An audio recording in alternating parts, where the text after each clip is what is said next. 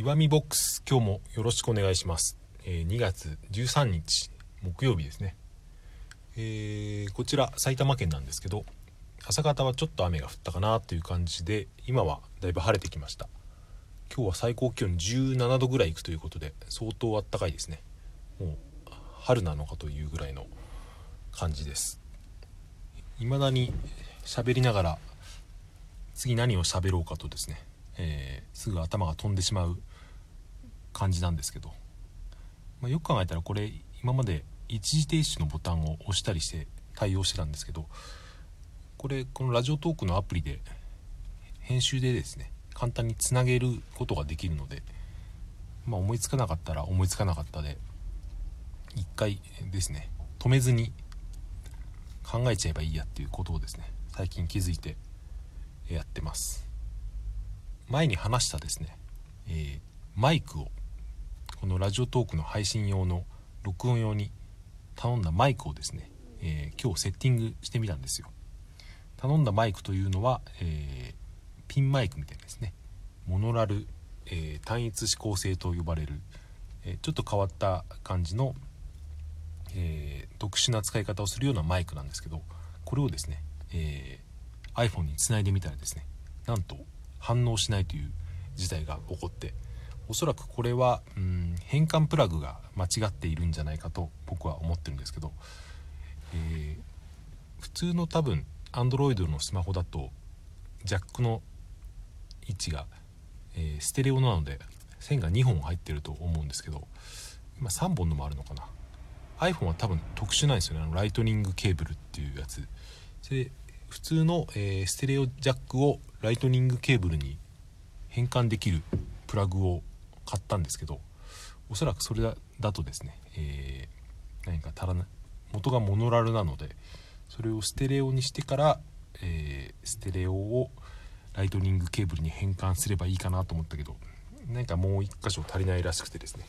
えー結局反応しなかったというですね朝からがっかりしたという話でした、え昨日の放送で、えーこのラジオトークのベテラントーカーサニーさんのことをですねえーったらサニーさんも放送でですね、えーこの僕の配信のことを触れてくださっていろいろ、え言ってくださいました。それで気づいたことがあるんですけど多分皆さんその僕のことをどう呼んでいいかわからないんだなってことですね前にも誰かに言われたことがあったんですけど僕は普通に表記名この Twitter でもラジオトークでも名前をひらがなで「岩見」ってしてるんですけどこれは普通に本名なんですよね。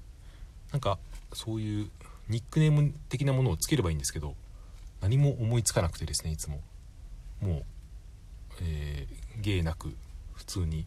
名字をそのままひらがなにして政治家みたいな使い方をしてるんですけどうーん今更何かニックネームに変えるっていうのも微妙だなという気もしますしかといって、えーテクニカル的な話をすれば岩見って名前はまあ多少変わってますけどそれほど珍しくないので検索しても引っかかんないんですよね。例えばひらがなで Google 検索で岩見ってやっても多分いくつ目かには僕のブログとか Twitter とか出てくるかもしれないですけど必ずですね、えーもうそれしかないっていう名前があればですねあれじゃないですか。うん。必ずトップに出てくるじゃないですか。まあフルネームで漢字でやれば、まあ、それもいいですけど、まあ変わった、えーニックネームとかまあ覚えやすい名前をつければそれだけでですね、えーネット上でも人の、え記憶にも残りやすくなるので何かそういうことをやらなければなと感じたという。やるとしたら何でしょうね、まあ、名前は残して何か、えー岩見なんたらかんたらとかなんかそういうつなげた言葉で、うん、名前を統一してしまえばおおそらくそのブログでも何でもツイッターでもそれで統一すれば、うん、認識されやすくなると思うんですよね。あとまあアイコンも中途半端に写真のアイコンを使ってますけどこれもですね、うん、どうせだったら、うん、なんか誰かにイラストを描いてもらってそういうのを使った方がいいのかなということも思いつつですね、えー、頼もう頼もうと思って。ここならってあのちょっとお金払って、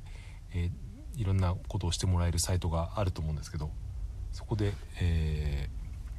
ー、どなたかに頼もうかなと。別にイラストレーターの友達とかはいないので、えー、なんかテイストのあった気に入った人とですね、えー、仕事を頼んでみようかなと思いつつ、えー、もうそろそろ1年ぐらい経つなということを今ここで喋ってですね、えー、今度こそ動き出そうという感じです。と昨日マスタリングというちょっとその音楽のマニアックな話をしたんですけど、えー、またちょっと思い出したことがあってそれを、え、吹き込んでみたいんですけど、えー、アプリですね。スマホのアプリでも今編集とかできるようなんですが僕が使っていたアプリはですねアプリというかそれはパソコンの無料ソフトだったんですけど Audacity というですね、えー、オーディオのオーダーに、えー、街のシティという名前の無料ソフトがあってですねこれは割と使い勝手が良かったなと今思い出しました。その切ったり貼ったりとかですね、えー、繰り返したりとかエフェクトもかけれるんですけど僕が使っていた使い方はですね最終のミックスした、えー、マスターの音源に僕は結構きつめにですねコンプレッサーをかけてたんですよ。そうするとどうなるかっていうとですねかなりラウドな感じになってこれはまあうん結構モノラルとかうんロック系のあまりですね、えー、勢いを圧力をかけたい時に使える方式だとは思うんですけど、まあ、もしそのミックスのいろんなバリエーションの中でですねロックバージョンとかそういうですね、えー、パンク的な要素を入れたい時はですね、えー、全部仕上がった最終のマスタリングの、えー、トラックに、うん、そのコンプレッサーという圧力をかけて、え音量を上げてみるとですねかなりラウドな仕上がりになるんじゃないかと、まあ、これは本当にわからない人には全くわからない話題で申し訳ないんですがちょっとそういうことを思ったという話でした、えー、この収録方式を何も考えずにアドリブにすると決意してからですね割と喋ってる最中にいろいろ喋りたいことが思いついてきてという現象が起きて、うん、前もって喋った時よりも喋る内容が喋りたい内容が増えてきたなと思ってます。まあでもだからといっていろんな話題を詰め込みすぎるのもどうなのかなという感じもしたのでできればその話題ごとにチャプターを分けていきたいなと思っているところですがうんその辺もやっていきたいと思います、えー、この配信はこれぐらいで終わりにしたいと思います。それでは聞いていただいてありがとうございました。また明日。さようなら。